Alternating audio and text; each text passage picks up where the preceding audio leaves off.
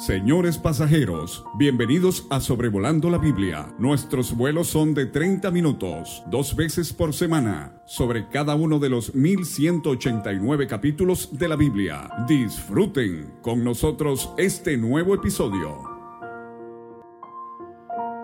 Saludos hermanos y hermanas, les quiero dar la bienvenida a Sobrevolando la Biblia. Qué gusto tenerles aquí una vez más.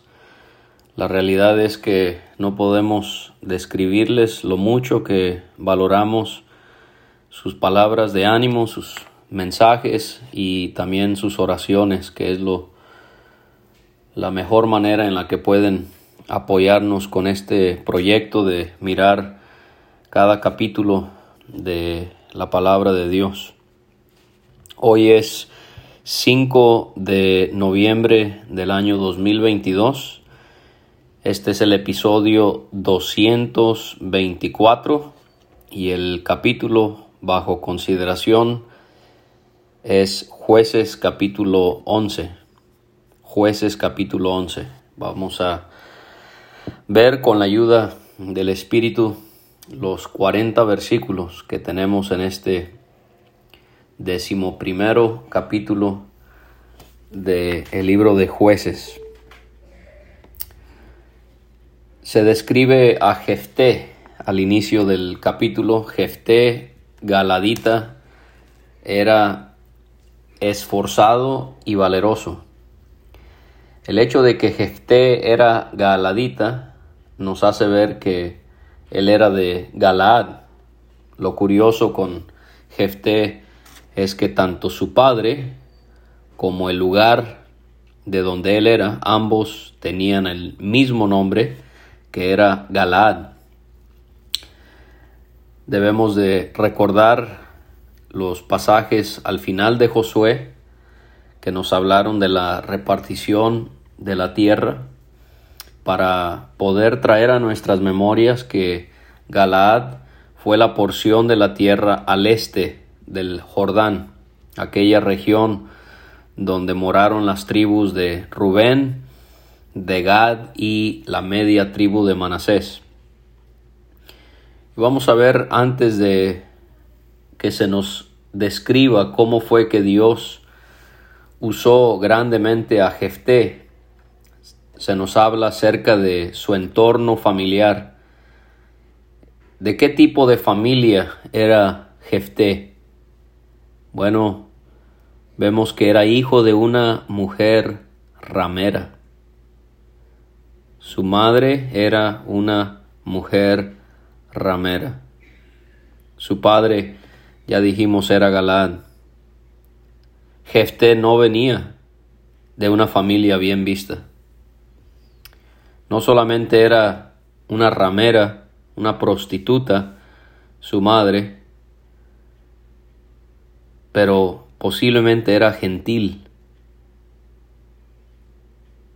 Las cosas aparentemente no se ven bien para el futuro de Jefté. Humanamente hablando, Jefté no, no tendría gran participación en los propósitos y planes eternos de Dios. La cosa empeora porque la mujer de Galaad le dio hijos a a él y cuando ellos crecieron, sacaron, sacaron, un verbo fuerte allí, sacaron a Jefté, diciéndole, no heredarás en la casa de nuestro padre porque eres hijo de otra mujer. Jefté tuvo que sufrir mucho rechazo y tuvo que padecer la desventaja de quedarse sin su porción en cuanto a su herencia. Pero vamos a ver, hermanos y hermanas, que el entorno familiar del que provenimos ciertamente puede sernos una gran bendición. Gracias a Dios por padres y por abuelos que nos educan, nos instruyen en las cosas del Señor.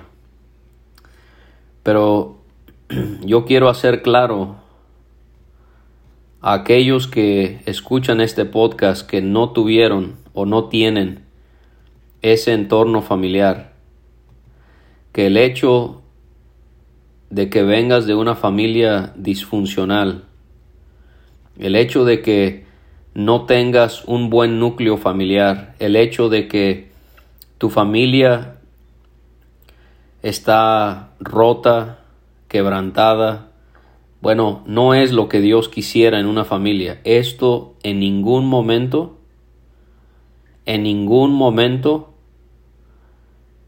te descalifica para poder servir a Dios. Yo sé que eso no lo ponemos en práctica y eso es muy lamentable y eso es algo que Dios odia y repudia.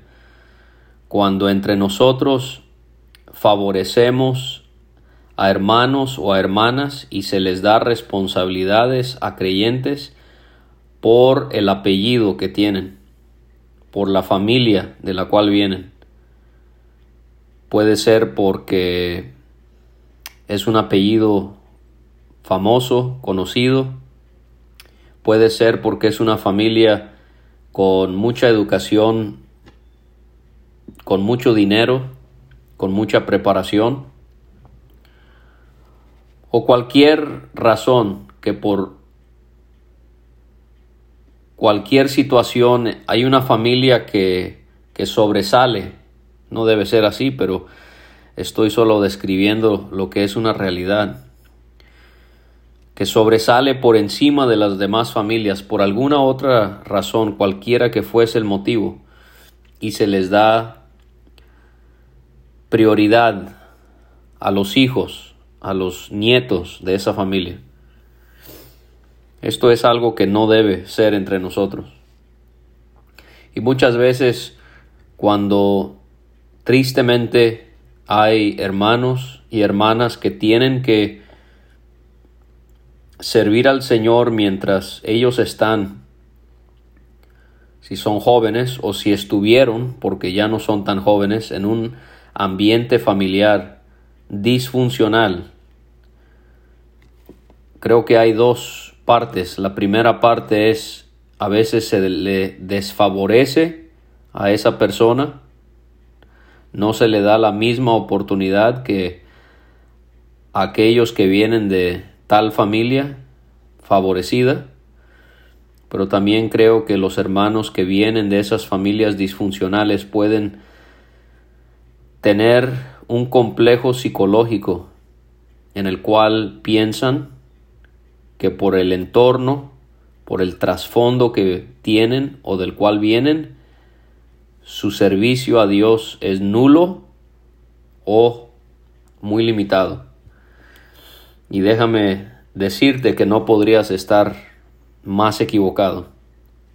Jefté vino de una situación muy difícil y aún así Dios lo usó grandemente.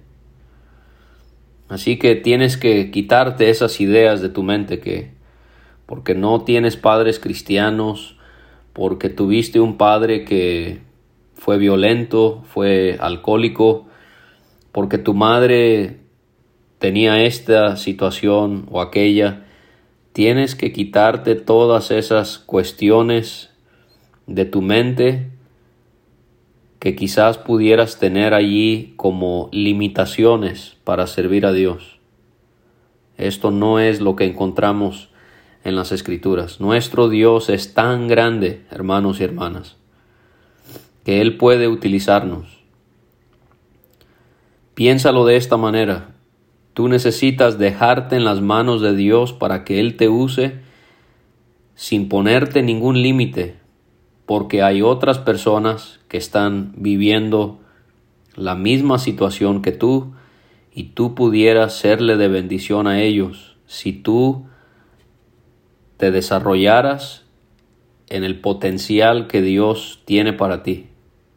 Entonces recuerda a Jefté, su familia no le descalificó a los ojos de Dios para poder servirle a él grandemente. Jefté fue en este punto rechazado por sus hermanos.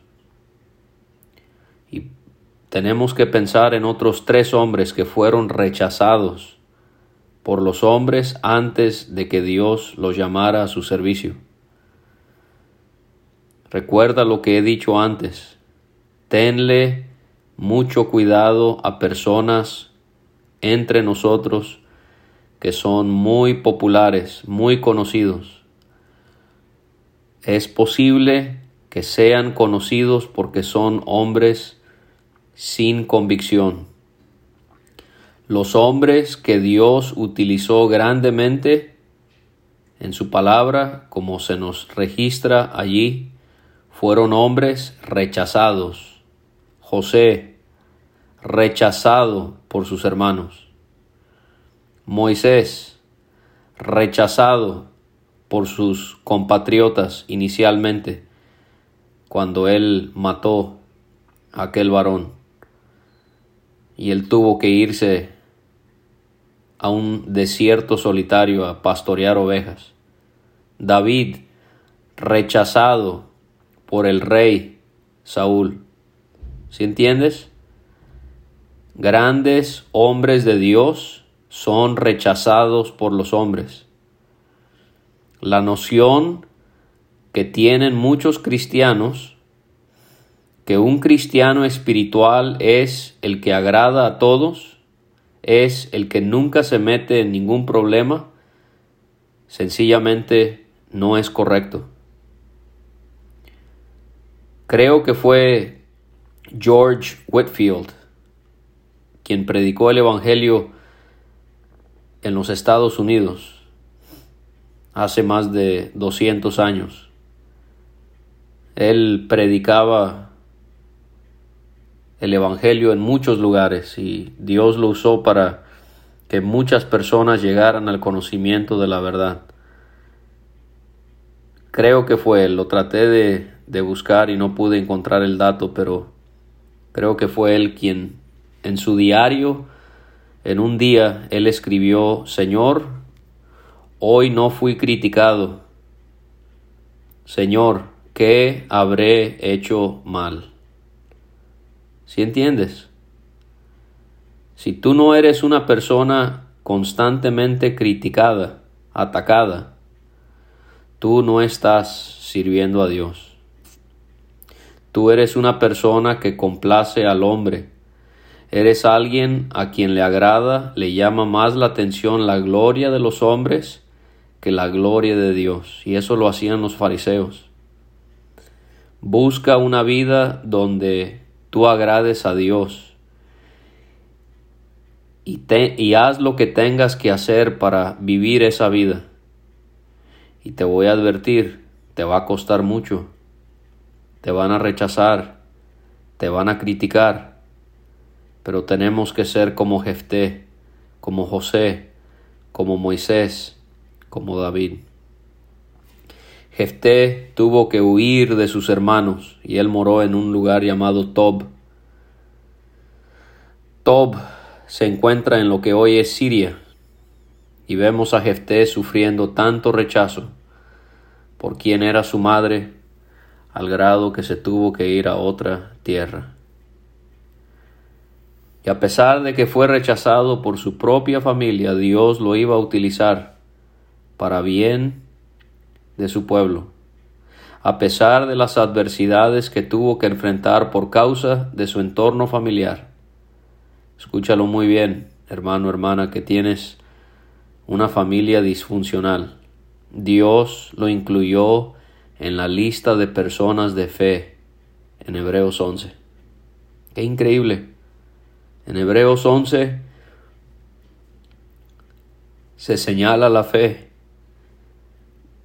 de un hombre que su madre era una ramera, que fue rechazado por sus hermanos y que tuvo que huir a otra tierra. Yo no admiro a personas que saben mucho de la Biblia.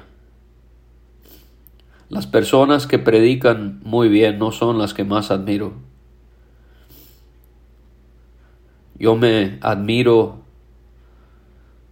por encima de todos los creyentes aquellos que sirven al Señor y le son fieles a Él, a pesar de las familias tan difíciles de las que vienen. Todo mi respeto para ustedes. Tener que sufrir constantes críticas, rechazos, menosprecios de aquellos que son tus seres queridos mi más grande respeto y admiración para ti. Dios te ayude a ser fiel. Mira, cuando nacemos de nuevo, no importa de qué familia venimos. Jefté era un bastardo, pero Dios lo, hizo, lo hizo un hijo suyo. Si ves lo que Dios puede hacer contigo, Hay cosas en nuestras vidas que van fuera de nuestro alcance, que pudieran parecernos impedimentos para poder servir a Dios. Tú no puedes controlar que tu papá es un alcohólico.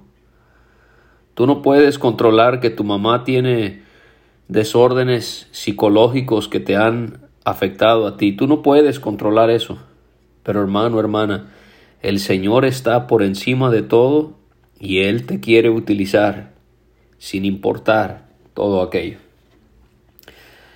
Estos hombres que se unieron a Jefté, en nuestra traducción Reina Valera, son llamados ociosos, pero si buscamos esta palabra en hebreo, significa la palabra vacíos o sin valor, también puede referirse a desocupados, por eso se introdujo esta palabra ociosos, pero viendo el carácter de Jefté, yo creo que más bien se refiere a estas personas como vacías, como sin valor en el sentido de que eran pobres. Aquí encontramos semejanzas de, de Jefté y estos hombres con David, ¿verdad? Y los hombres que le rodearon en primero de Samuel capítulos 22 y 23. Y pasó el tiempo y los hijos de Amón hicieron guerra contra Israel. Los hijos de Amón, los amonitas. ¿Te acuerdas de ellos, descendientes de Lot? En esa terrible relación de incesto que él tuvo con sus hijas, los moabitas y los amonitas. Los amonitas moraban al sur de Israel. Y cuando los hijos de Amón hicieron guerra contra Israel, los ancianos de Galad, o sea, los líderes, fueron a traer a Jefté de Tob. Y le dijeron a Jefté, ven y serás nuestro jefe, para que peleemos contra los hijos de Amón. Obviamente, aunque lo menospreciaron, ellos sabían que Jefté tenía habilidades en cuanto a lo militar. Si no, no hubieran ido a, pedir su ayuda. Y obviamente Dios estaba detrás de todo esto.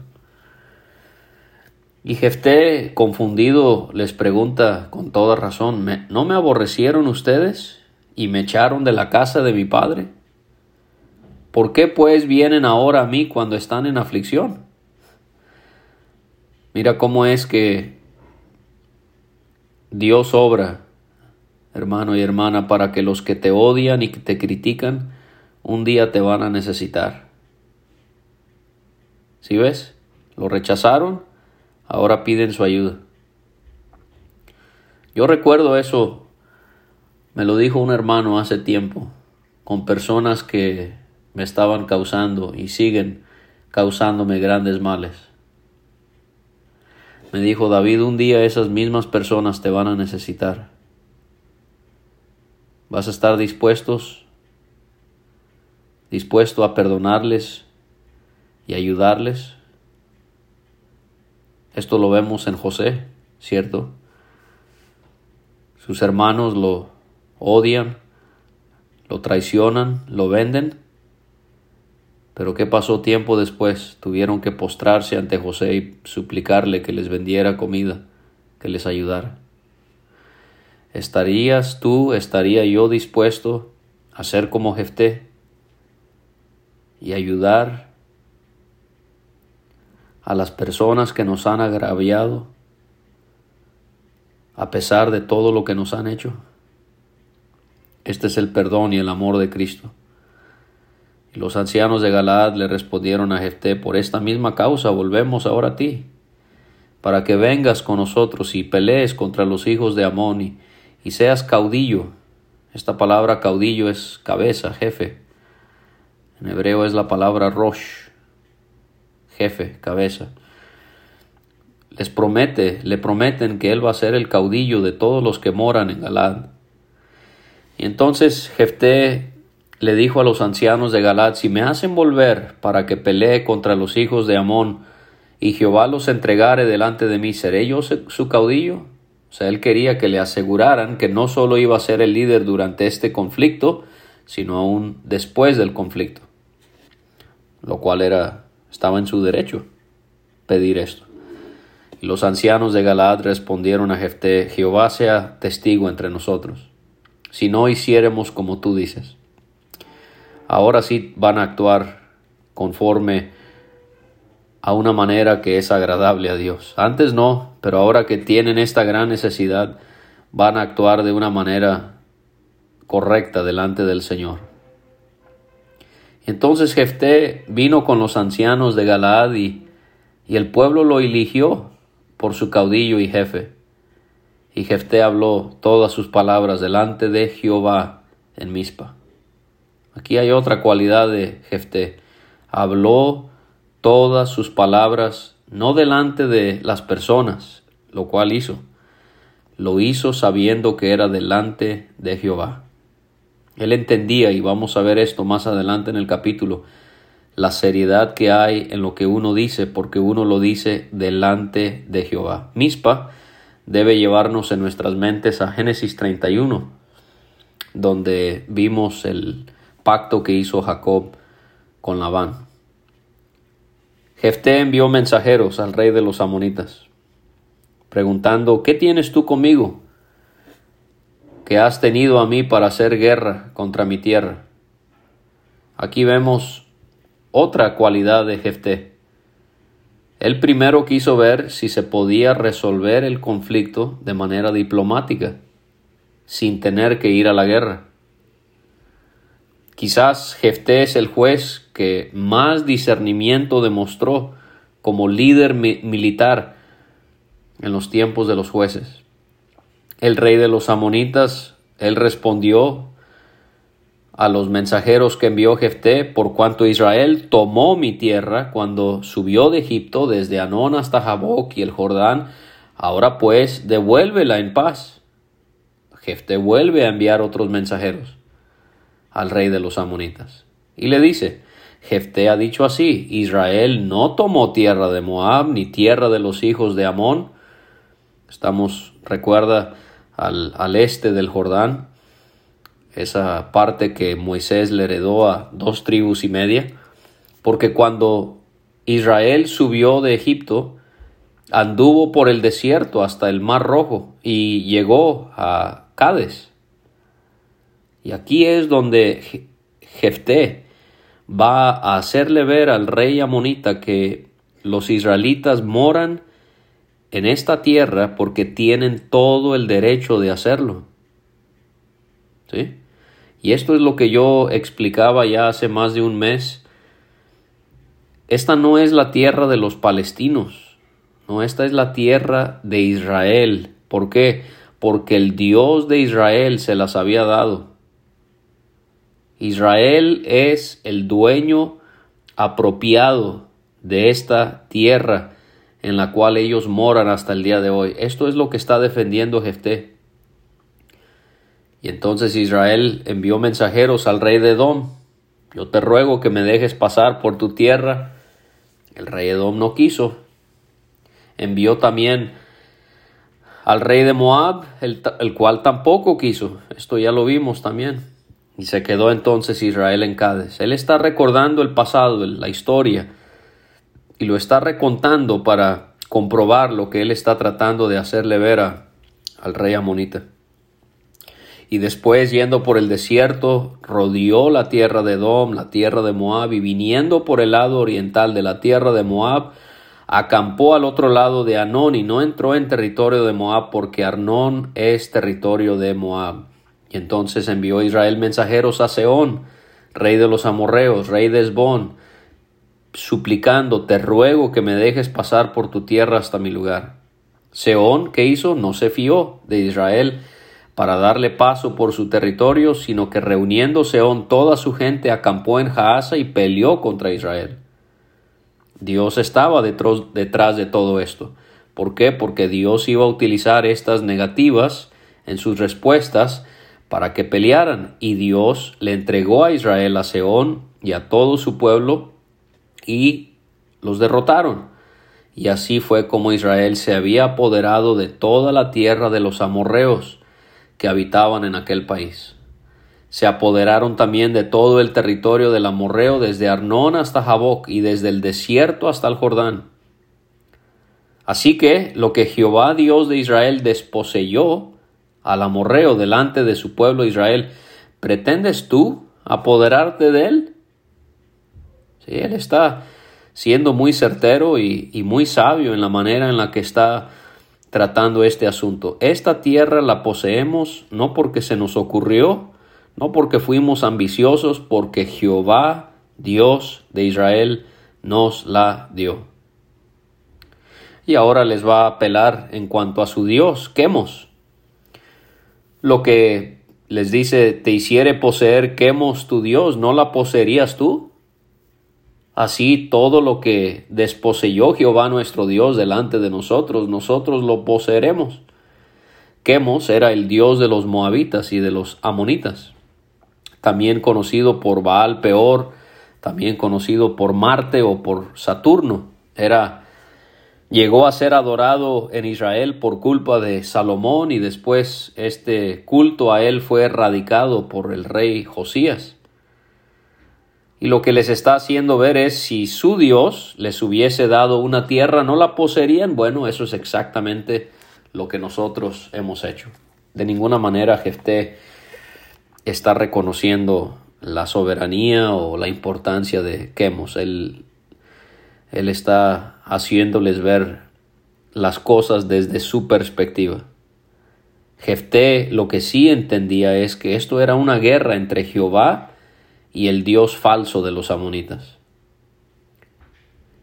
Y también le apela en cuanto a Balac. ¿Sí? ¿Eres tú ahora mejor en algo que Balac, hijo de Zippor, rey de Moab? ¿Por qué? Porque Balac, si recordamos números 22, 23 y 24, Balac no vio conveniente atacar a Israel. Él prefirió que Balaam maldijera a Israel, pero no que le atacara, no que Israel fuese atacada. ¿Tuvo él cuestión contra Israel o hizo guerra contra ellos? Y le hace ver cuando Israel ha estado habitando por 300 años a Esbón y a sus aldeas. esto no es de ayer, esto ya tiene 300 años. Aroer y sus aldeas y todas las ciudades que están en el territorio de Arnón, ¿por qué no las han recobrado en ese tiempo? Entonces, yo nada he pecado contra ti, mas tú haces mal conmigo peleando contra mí. Jehová, que es el juez, juzgue hoy entre los hijos de Israel y los hijos de Amón. O sea, que el Dios justo sea el que muestre que ha de ser lo que es justo. Pero el rey de los hijos de Arnón no atendieron a las razones que Jefté le envió. El espíritu de Jehová entonces vino sobre Jefté, como sucedió con Otoniel, como sucedió con Gedeón, como va a suceder con Sansón. Ahora el espíritu de Jehová viene sobre Jefté. Y el espíritu vemos que lo hizo avanzar. Pasó por Galaad y Manasés, de ahí pasó a Mispa de Galaad y de Mispa Galaad pasó a los hijos de Arnón. Y esto es lo que hace el Espíritu Santo en nosotros. Nos quita nuestro miedo, nos quita nuestro temor y avanzamos en la vida cristiana en el poder del Espíritu Santo. Ahora del versículo 30 en adelante hay una controversia que no sé por qué existe, es en cuanto al voto que hizo Jefté. Si entregares a los amonitas en mis manos, cualquiera que saliera de las puertas de mi casa a recibirme cuando regrese victorioso de los amonitas será de Jehová y lo ofreceré en holocausto. Al mencionar Jefté el voto, esto no significa que esto fue una decisión acertada, ¿sí? Pasajes como Eclesiastés 5 nos enseñan que no debemos hacer votos a Jehová. Y cuando Jefté habla de, de alguien saliendo a recibirle, obviamente él suponía que iba a ser un ser humano, ¿sí? Por la manera en la que se estructura esta frase de Jefté se supone, se asume que iba a ser un ser humano. Un ser humano normalmente es quien nos sale a recibir. O sea que Jefté ya sabía que iba a ser una persona. Él no era un hombre sanguinario que iba a sacrificar a un familiar suyo o a alguien más. ¿Por qué? Porque él sabía que la ley de Dios prohibía sacrificios humanos. Levítico 18 y Deuteronomio 12. Él promete ofrecer quien le recibiese en su casa a Dios en el sentido de que consagraría a esa persona a Dios.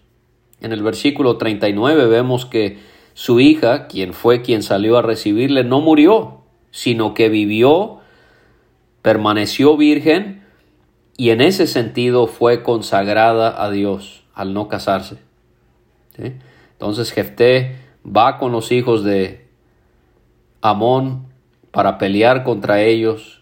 Jehová los entregó en su mano, desde Aroer hasta llegar a Minit, veinte ciudades, y hasta la vega de las viñas los derrotó con muy grande estrago. ¿Y me quieres decir que tú no puedes ser usado por Dios porque no vienes de una buena familia?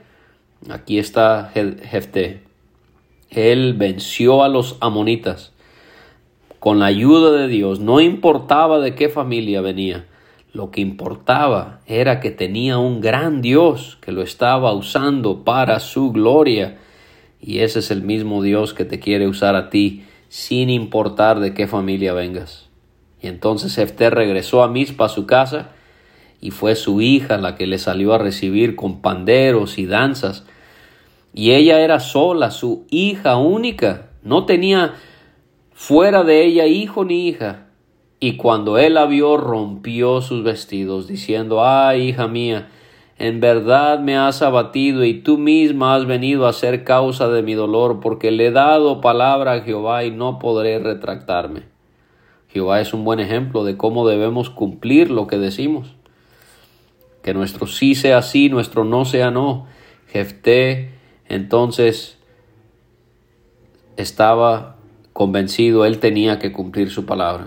Y ella le dice a su padre, su hija, Padre mío, si le has dado palabra a Jehová, haz de mí conforme a lo que prometiste, ya que Jehová ha hecho venganza en tus enemigos, los hijos de Amón. Ella estaba dispuesta a hacerse para siempre una virgen consagrada a Dios por la palabra prometida a Dios y también por el triunfo que Dios les había dado y le dijo a su padre otra vez, concédeme esto, déjame por dos meses que vaya y descienda por los montes, llore mi virginidad yo y mis compañeras. Y entonces la dejó ir por dos meses, se fue con sus compañeras, lloró su virginidad por los montes, pasaron los dos meses, ella volvió a su padre en obediencia y sujeción, y ella fue quien cumplió el voto que Jefté le había hecho a Dios. Ella nunca había conocido varón. Esto podría también significar que al consagrarse a Dios, ella iba a ser eh, una mujer apartada para servir en el tabernáculo. Esto lo vemos en Éxodo 38 y también en 1 de Samuel 2.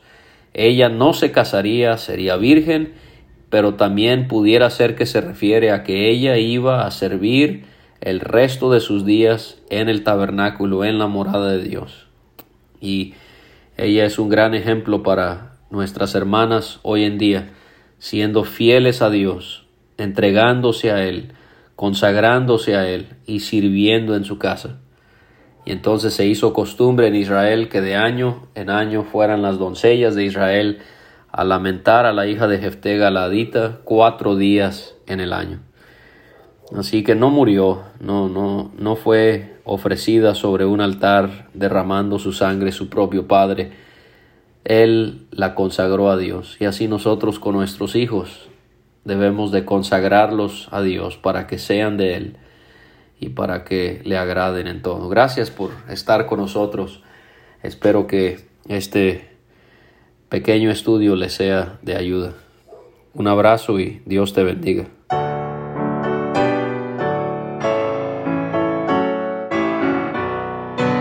Muchas gracias por escuchar. Puede conseguir todos los episodios de Sobrevolando la Biblia en aplicaciones de podcast como Spotify o Pocket Cast para recibir dos audios por semana a su WhatsApp. Envíe un mensaje al más 52 322 349 2258 y no olvide añadir este número a sus contactos. Hasta la próxima.